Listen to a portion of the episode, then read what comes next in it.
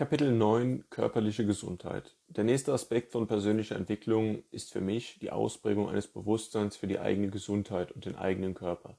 Aus diesem Bewusstsein Richtlinien für das eigene Leben umzusetzen, bietet immenses Potenzial. Mir ist es sehr wichtig, diesen Aspekt zu nennen, da bei sehr vielen Menschen noch viel Potenzial zur Optimierung ihres Lebens in ihrer Einstellung zu ihrem Körper liegt. Man kann das unter anderem an den Statistiken zur körperlichen Gesundheit und Leistungsfähigkeit festmachen. Hierzu werde ich selbstverständlich auf die Bedeutung von Bewegung, Sport und Ernährung eingehen. Die Glücksgefühle und Zufriedenheit, die durch Erschöpfung nach körperlicher Aktivität auftreten, sind ideal geeignet, um dem Leben eine weitere positive Note zu geben. Büroarbeit, Medienkonsum und Essen sind drei Hauptbeschäftigungen vieler Menschen. Doch was haben sie alle gemeinsam?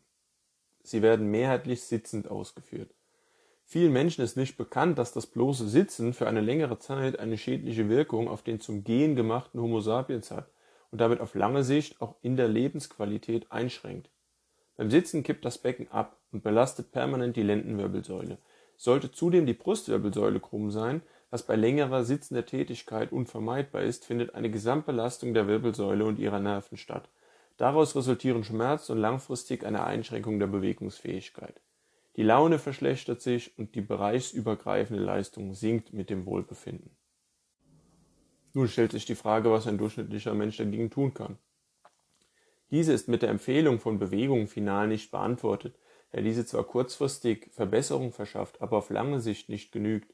Sollte eine dauerhafte Umstellung der Lebensumstände nicht möglich sein, muss alternativ Sport zur stärkeren Ausprägung der Muskulatur, zur Lockerung der Bewegungsstrukturen und dem Abbau von Stress ausgeführt werden. Diese Empfehlung gebe ich, da die Muskulatur nicht nur für die Bewegung an sich, sondern auch für den Schutz der passiven Bewegungsstrukturen gemacht ist. In der heutigen Zeit ist die Muskulatur vieler Menschen mangels Reizen nur sehr gering ausgeprägt, wenn man sie mit unseren Vorfahren vergleicht.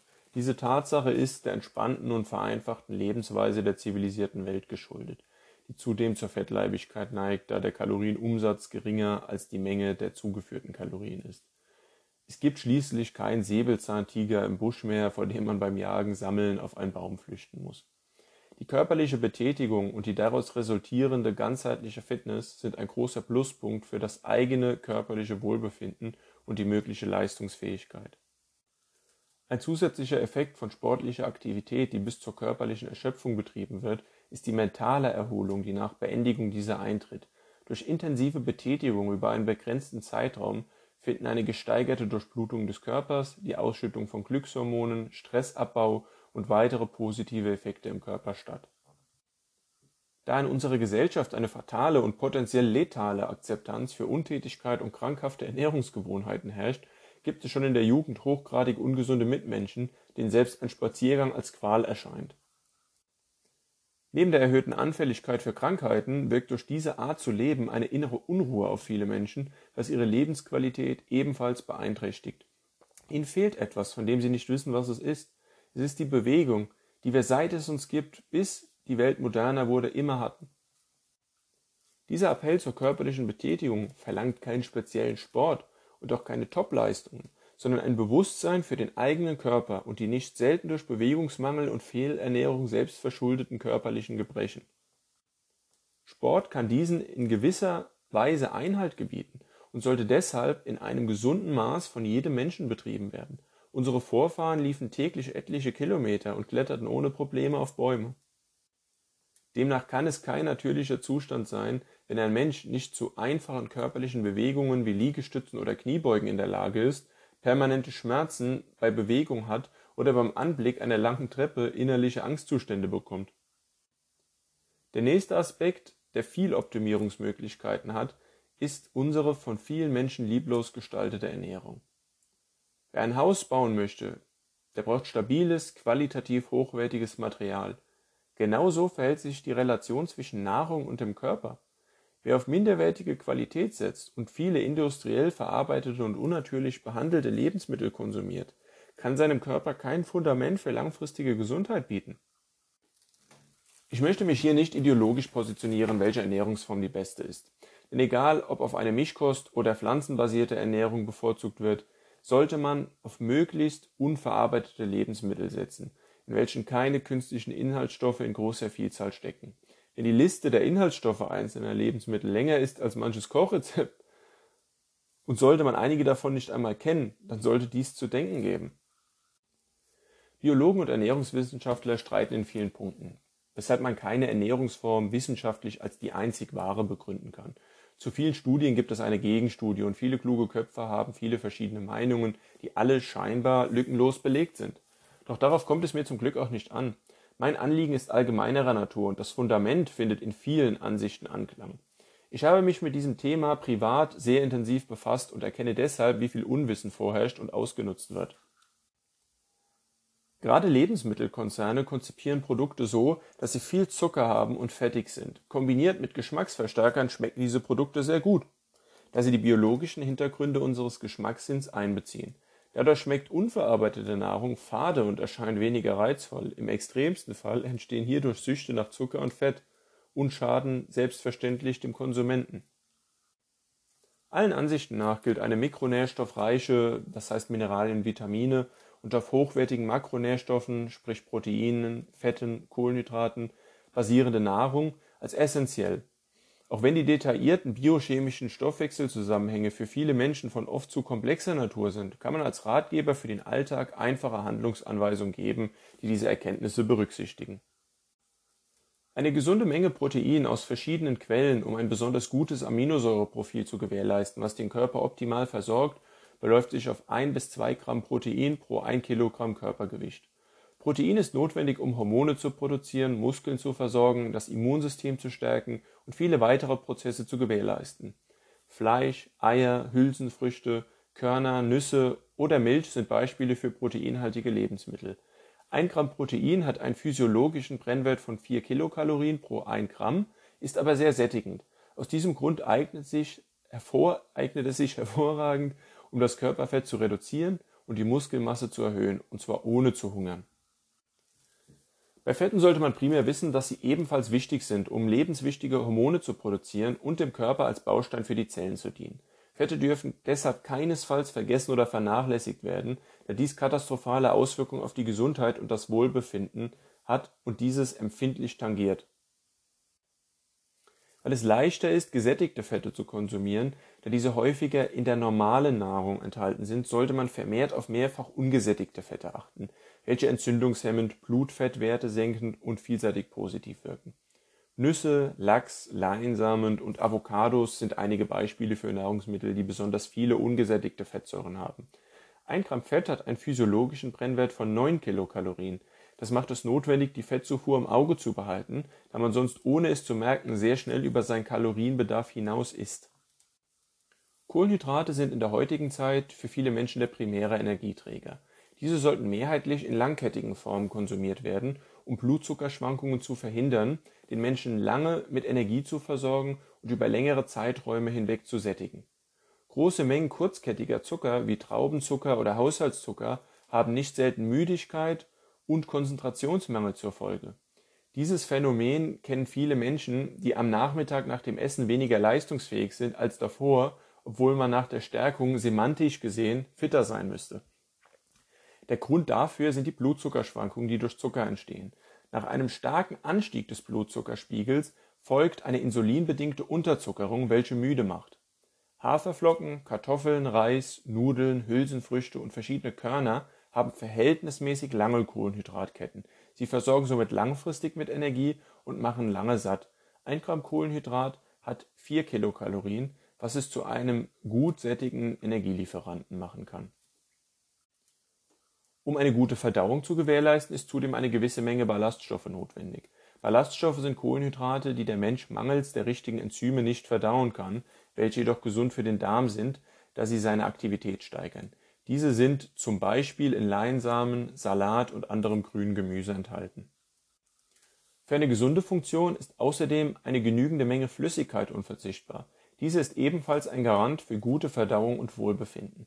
Eine der häufigsten Ursachen für Kopfschmerz ist Dehydration, welche sehr leicht gestoppt werden könnte.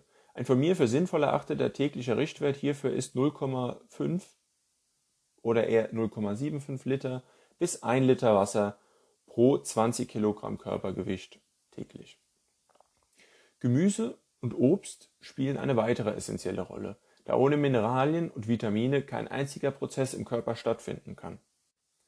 Eine einfache Regel für den Alltag als durchschnittlicher Mensch ist, dass die Nahrung so bunt wie möglich sein sollte, um verschiedene Mikronährstoffe zu konsumieren. Außerdem sind einige Nährstoffe fettlöslich, deshalb sollte man Gemüse mit einer vollwertigen Mahlzeit konsumieren, da die darin enthaltenen Nährstoffe sonst nicht immer vollständig resorbiert werden können. Ein weiterer positiver Aspekt ist die Tatsache, dass Gemüse geringe Mengen Kalorien hat und man demnach sehr viel davon essen kann und in keinem Fall hungern muss, wenn man Körperfett reduzieren möchte.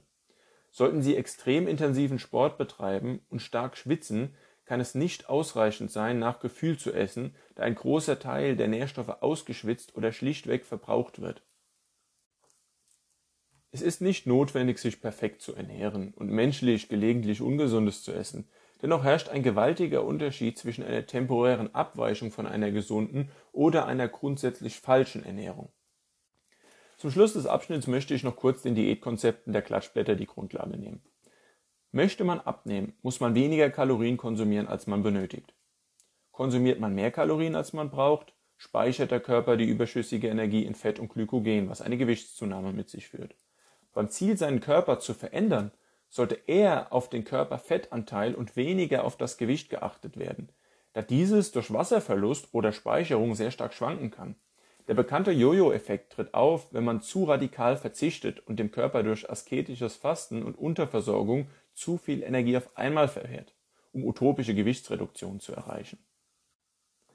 Erhöht sich die Nahrungs- bzw. Kalorienmenge wieder, holt sich der Körper alles zurück und bunkert Energie in Form von Fett. Ein Kilogramm Körperfett hat circa 7000 Kilokalorien und ein durchschnittlicher Mensch benötigt um die 2000 Kilokalorien täglich. Selbst mit einem sehr hohen Kaloriendefizit von 1000 Kilokalorien täglich könnte maximal ein Kilogramm Körperfett pro Woche abgebaut werden. Das Ziel sollte also die langfristige Veränderung des Körperfettanteils sein und dabei auf ein moderates Kaloriendefizit gesetzt werden. Echte Verbesserung kann nur durch kontinuierlich gute Ernährung und Sport erreicht und alltagstauglich und angenehm gehalten werden. Gesundheit ist ein hohes Gut und deren Betrachtung ein wichtiger Prozess des Menschseins. Für viele Menschen scheint es, wenn man es an ihren Taten festmacht, keinen besonders großen Stellenwert zu haben, wie es um ihre Gesundheit steht. Sie rauchen, trinken Alkohol, konsumieren Drogen und ernähren sich ungesund. All das schadet ihrer Gesundheit ohne dass sie sich jemals darüber Gedanken machen, welche Auswirkungen dies auf ihr Leben haben könnte, leben sie es ohne Rücksicht auf ihren eigenen Körper, mit einer Vehemenz, von der man glauben könnte, ihr liege die Gewissheit zugrunde, es könne nicht schiefgehen. Stellen Sie sich vor, Sie hätten Ihr ganzes Leben ein und dasselbe Auto. Wie würden Sie es behandeln? Pflegen und reparieren lassen? Ihre Gesundheit bzw. Ihr Körper ist wie das Auto in dieser Analogie. Den meisten Menschen fällt der Stellenwert ihrer Gesundheit erst dann auf, wenn diese durch eine Krankheit oder andere Beeinträchtigung gefährdet ist und wenn ihre geistige Leistungsfähigkeit signifikant leidet.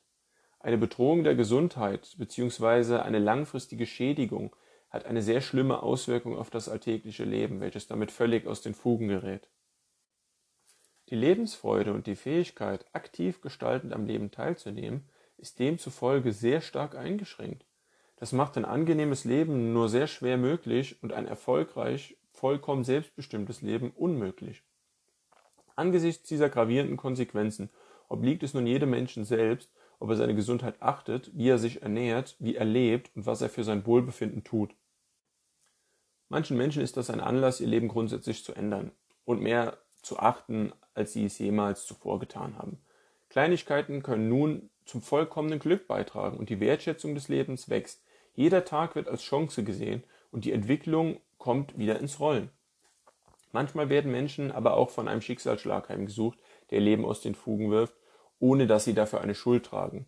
Wenn man sich mit der Psychoonkologie beschäftigt, wird deutlich, dass es für manche Menschen auch ungeheuren Stress bedeuten kann, wenn man ihnen sagt, dass sie für den Heilungsverlauf einer Krankheit verantwortlich sind. Das sind sie bei manchen Dingen vermutlich, wenn überhaupt, leider nur eingeschränkt. Demnach kann man die genannten Punkte nicht rückwirkend so deuten, dass jeder, der nicht gesund ist, selbst daran schuld ist, weil er sich nicht richtig verhalten hat. Für einen gesunden Geist ist ein gesunder Körper nahezu unverzichtbar. Körperliche Gebrechen und Leiden und Schmerzen können die Funktion des Geistes sehr stark beeinträchtigen und mentale Kapazitäten blockieren. Schlussendlich gilt zu sagen, dass das eigene Leben ein unendlich großes Geschenk ist und dieses zu achten und zu nutzen eine hohe Priorität im menschlichen Dasein haben sollte. Kein Mensch weiß, wie lange ihm auf der Erde bleibt, doch er sollte die Zeit, über die er verfügt, sinnvoll nutzen, sich seiner Vergänglichkeit stets bewusst sein und jeden Tag lebensbejahend begehen, was die Nutzung und Bewahrung der gesundheitlichen Potenziale einschließt.